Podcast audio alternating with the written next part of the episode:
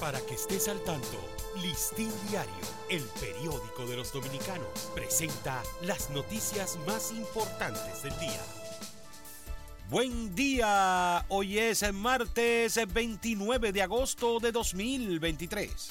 Se registran 5 muertes y 4.663 casos sospechosos de dengue. Un total de 4.663 casos sospechosos de dengue y 5 defunciones confirmadas registra el país de la enfermedad transmitida por mosquitos, cuya incidencia ha ido mostrando un incremento sistemático en las últimas semanas, con tendencia a seguir subiendo tras las lluvias dejadas por el paso la semana pasada la tormenta tropical Franklin.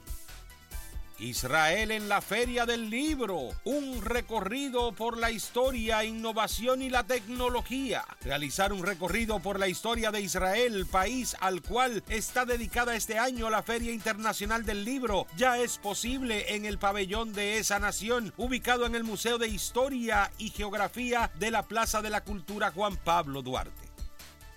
Abinader anuncia 350 politécnicos y transporte escolar en la capital. El presidente Luis Abinader anunció en el acto de apertura del año escolar 2023-2024 la construcción de 350 politécnicos y transporte escolar para todos los estudiantes del Gran Santo Domingo.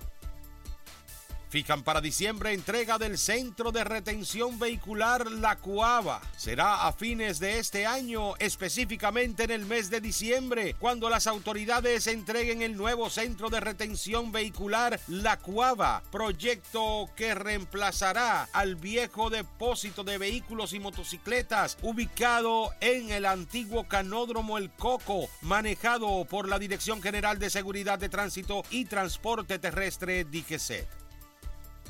La economía dominicana registra expansión de 2.9% en el mes de julio. El Banco Central de la República Dominicana informó que el indicador mensual de actividad económica registró un crecimiento interanual de 2.9% en el mes de julio de 2023, experimentando mejorías significativas principalmente las actividades de manufactura local, construcción, comercio, transporte y agropecuaria.